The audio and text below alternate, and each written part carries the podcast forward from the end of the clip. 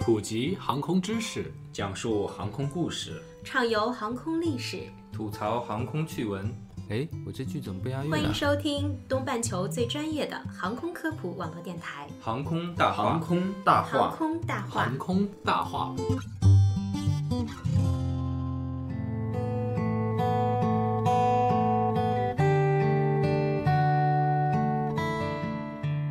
聊航空说大话，欢迎收听东半球最专业的航空科普网络电台《航空大话》。大家好，我是石头。大家好，我是黑人。最近看到一篇新闻，说国外有一名宠物营养师将他的狗狗视作自己的家人，每次外出度假都会带上他的狗，给他的狗也买一张机票，跟着他一起飞。哦，那看到这个新闻，我就想到了关于王思聪的一个段子啊，哎，什么段子呃，啊？之前，呃，王思聪有一个网红狗叫王可可，他养了一个宠物。那之前他在朋友圈有发一个照片，就是王可可跟着他一起坐飞机，然啊，后底下就有人评论说：“狗可以坐飞机吗？”然后王思聪回复道：“可以啊。”然后那个人就接着问说：“要买儿童票吗？”王思聪就回说：“这个我不知道，我是私人飞机。 好尴尬，”就是吧很尴尬。对。表情，却说呃，我相信我们的听众当中啊，也有很多朋友想要带着自己家的宠物一起坐飞机去旅游的，嗯，呃，但是能不能做到像王校长那么潇洒呢？恐怕就比较困难了。呃，毕竟有私人飞机的不多嘛。嗯，呃，现在国外据我们了解啊，已经有一些航空公司是接受宠物能够进入客舱的，比如说美联航、加拿大航空还有法国航空这些。嗯，但是在国内啊，包括我们港澳台，目前还是不能让宠物进入客舱和主人一起坐飞机的。嗯，那只有一种情况可以啊，就是盲人或者聋哑人携带的导盲犬或者助听犬，就是说这些功能犬，并且要提供他们的身份证明和检疫证明。那其他情况都是一律不可以进入到客舱的。哎，不过呢，不进入客舱倒不影响我们带着宠物坐飞机，嗯，呃，还是可以选择托运的方式的。这期节目呢，就是给大家主要来科普一下宠物托运的方式和操作的过程。嗯，啊、宠物托运一般有两种方式，啊、分别是随机托运和中介托运。这个随机不是随机函数的那个随机，而是随着飞机的意思。嗯，随机托运一般是指，呃，主人可以和宠物乘坐同一班的航班，而且主人必须，呃，备齐托运宠物的相关手续，在乘机当天到机场办理托运的相关的手续，在抵达目的地以后啊，到行李转盘提取提取的地方去把宠物领走就可以了。嗯，就像托运行李一样。没错，那航空公司呢，对宠物托运的规定也是比较严格的。以东航为例啊，我们来解读一下。首先，对小动物，也就是宠物的定义，嗯，是家庭驯养的小狗、猫和鸟。注意，它没有等啊，就只包含小狗、嗯猫和鸟。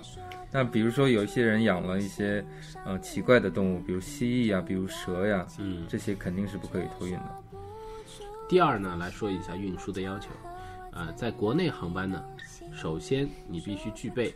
动物卫生监督所出具的动物检疫合格证明，以及小动物的相关疫苗注射的证明。嗯第二点呢，如果坐国际航班，那就比较麻烦了。首先要到出入境检验检疫局，呃拿到他们出具的出入境的检验检疫卫生证书，接着要有相关政府核发的文件，呃，这个相关政府啊，包括了目的地的和当中中转地的。嗯。第三点呢，还要有关当局核发的有效健康证明、狂犬疫苗的注射证明等等。相信到这里啊，大家已经望而却步了。嗯紧接着还有两点极难的，包括要备齐所有行程中涵盖的、呃国家的这个出入境相关的要求、宠物的健康证明和疫苗，以及任何行程当中覆盖的过境的额外的特殊文件，差不多是这样。嗯，听起来国际航班确实很复杂。嗯，那申请的航班范围呢？旅客可以申请由这个东航和上航实际承运的直达的航班，但是呢，这个航班一定要有有氧舱，哎，也就是说无氧舱呢，如果是只有无氧的货舱，显然是没有办法来托运活的小动物的。对，那并且呢，在这个运输的途中的任何的航路点，也就是说任何经过的中转的城市，如果它的温度达到了摄氏零下十二度以下，或者零上三十度以上的范围内，那是不允许受理宠物托运的。也就是说太冷或者太热就不适合宠物存活的这个环境，它也嗯没是错，应该是主要考虑刚才说到的猫、狗和鸟它们的这个生存的适宜的温度。嗯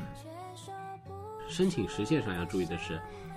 每个旅客啊必须最晚在航班计划离港时间前的四十八小时进行申请，嗯也就是你要带宠物通过随机托运的方式的话，必须提前两天以上去办理相关的手续。那申请方式呢，呃，就比较多了，可以在直属的营业处，或者拨打电话，或者在官网、APP 等这些渠道呢，都可以去填写一个小动物运输申请书。那填写之后呢，呃，官方会来联系你，告诉你申请失败或者成功。嗯，一般来说四个小时内都会回复，嗯如果超过四个小时，就可以主动跟他们联系，看看是不是有遗漏这样子。嗯关于费用方面，我们也给你做了一个调查啊。嗯小动物它的这个费用是和它的重量相关的，嗯我们可以想象一下，就和行李托运一样。嗯一般收费标准是每公斤价格为全票价的百分之一点五，它是按照全额票价的百分之一点五，啊不是你买票的那个票价。另外要注意的是，呃，这个小动物的这个重量啊，它是包含了小动物和你装它的容器以及携带的食物和水，整个都包包含在里面的一个重量。嗯，也就是说，如果你把人当做一个动物的话，那七十公斤的人刚好就是一个全票的价格。它甚至可能还加上了你的这个能携带上飞机的一点行李的价格，嗯。平均了一下。那到了机场，我们怎么办理呢？呃，要提前打印好一份小动物运输申请书、有效的身份证件以及检疫证明。如果是国际航班呢，还要携带相关的上述呃我们介绍过的一些复杂的文件。那么在航班起飞前九十分钟到达机场，去缴纳小动物托运的服务相关的费用，并且办理乘机登记手续。最后一点呢，给大家说一个小动物成绩的须知，有点像，旅客乘机须知一样没，错小动物乘机也有须知。而且每一点都很重要嗯，啊。第一点，每一个独立包装的小动物，这个 描述好奇独怪立包装，对，呃，包括它的容器和食物等等，前面说过，总共的合计重量不得超过三十二公斤。嗯，也就是说体型比较大的那种巨型的犬类，恐怕就没有办法托运了。所以他说小狗、猫和鸟，嗯，可以强调一下小狗。对，另外呢，就是说要为小动物准备专用的航空托运的容器，也就是我们通常说的航空箱。嗯啊，它罗列了有十条非常详细的规定啊，我们总结下来就是要牢固，要通风，并且有把手，便于这个工作人员来装卸，嗯并且稳固，在飞机上不易滑动。嗯尺寸也要合适，不宜过大也不宜过小。那么，并且呢，要注意卫生，呃，防止粪便渗溢这种情况的发生。比如说，在下面会垫一些尿布啊之类的对对对东西。那么最后呢，最好要配有饮水器呢，防止长时间的飞行小缩水。对小动物脱水。没错。第三点要注意的，其实我们一开始也说过，嗯就是旅客携带小动物是不能带到客舱里面，必须把它放在货舱内进行运输的。这也是为什么货舱一定要有氧。嗯，然后另外旅客啊是要对托运的小动物承担全部的责任的。一般来说，航空公司在这个运输过程中，如果发现小动物的受伤、患病、逃逸或者甚至是死亡的话，它都会有相关的免责条款。嗯，是的，之前也有过报道，啊，就有托运过程中啊，动物在笼子里面跑了出来，然后在机机场里面被飞机撞死的情况有嗯发生。那这种情况呢，嗯、航空公司是一律不会负责的。对，这就是前面第二条说的，你要在把它装到容器里的时候，把它固定好，对，保证它能够一直待在里面，直到出来，这样子。接下来呢，就是一些严峻的条款啊，就是说出现下列情形，将会拒绝运输小动物。嗯第一个就是长距离的飞行，中途不着陆的航班，或者某种机型的货舱内不适宜运输小动物时，这是一个典型的，解释权归航空公司所有对对对的条款。啊，第二块就是装运小动物的容器不符合要求的。第三个是处于怀孕状态或在四十八小时内分娩的小动物。这个货也蛮有意思的。嗯，如果它不处于怀孕状态，并且在四十八小时内分娩，这个是什么小动物？不知道哪种动物有这种嗯， 对，特好性。奇怪。啊、第四点就是出生不足六个月的小动物，嗯，第五个，哎，这有意思了啊，就是扁鼻的犬类和扁鼻的猫类这种动物呢是不可以运输的，哎，呃因为什么呢？因为扁鼻的猫和犬啊，本身在呼吸道方面存在先天的缺陷，那在高空的环境中呢，有可能因为缺氧导致窒息。嗯，我能想到的就是津巴狗，还有加菲 猫，因为我养狗，你养猫。 对对对，啊，呃，第六类呢就是斗犬，所谓斗犬应该是比较凶狠啊，有这种竞技类的犬。打个比方，比如说比特犬、秃左犬，还有巴西菲勒犬等等，嗯。包括它们的杂交品种。另外呢，还有一种犬不能托运啊，这哎可能会让是很多人很失望。没错，是非常可爱的一种犬。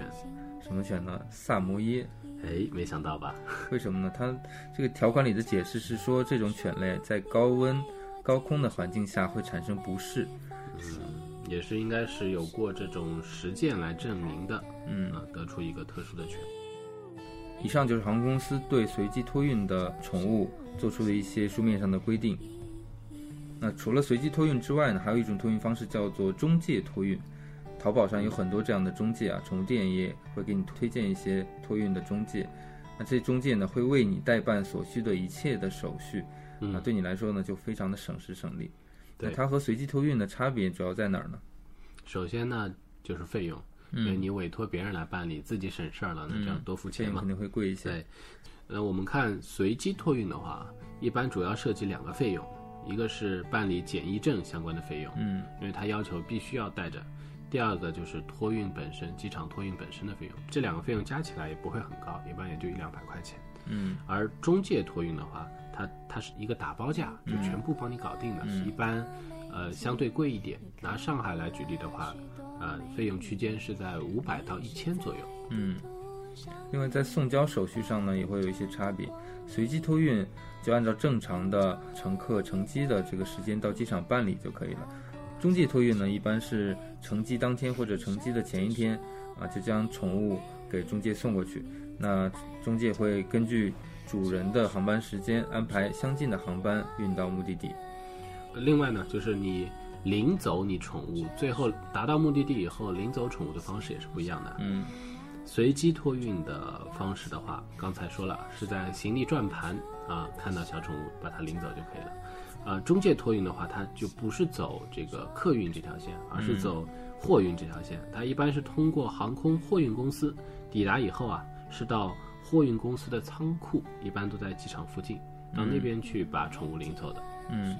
我之前有一个朋友，他从深圳托运了一只猫过来嗯到上海，然后因为他人还没有过来，就航班刚好错开了，所以他拜托我去取一下，啊所以很有趣，就是在虹桥有一个叫做虹桥货运航站楼啊啊，就是专门是就是那种货运的地对方，，嗯快递公司啊，对物流啊，对对这对个，然后就到那个地方去，我拿着朋友的身份证的复印件，嗯，然后以及托运的相关手续，啊，到那边去领取他的猫。 那个感觉猫特别的惨，就跟很多快递的货运放在一起，被那个工作人员就像一个拿一货个物快一递样箱子一样丢来丢去，所以觉得这种货运托运宠物的方式，其实对宠物来说是很残忍的。对，因为在一个狭小的空间内长期待着高空，嗯，再被这样的对待，其实我们有的时候看，呃，客运的话，都会觉得那些行李箱，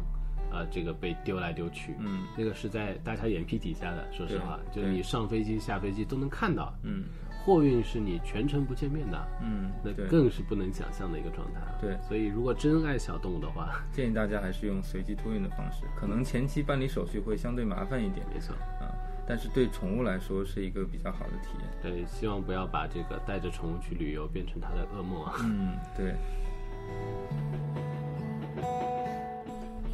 好，那本期节目呢，其实呃也是我们本年度的最后一期节目没错啊，。恒大化呢在二零一七年也会告一段落。我们在二零一八年呢，还是会继续和大家见面，希望大家继续期待我们明年呃崭新的面貌归来。嗯，好，那我们明年见了，明年见。再见。说不出旅行的意义，勉强说出你为我寄出的每一封信，都是你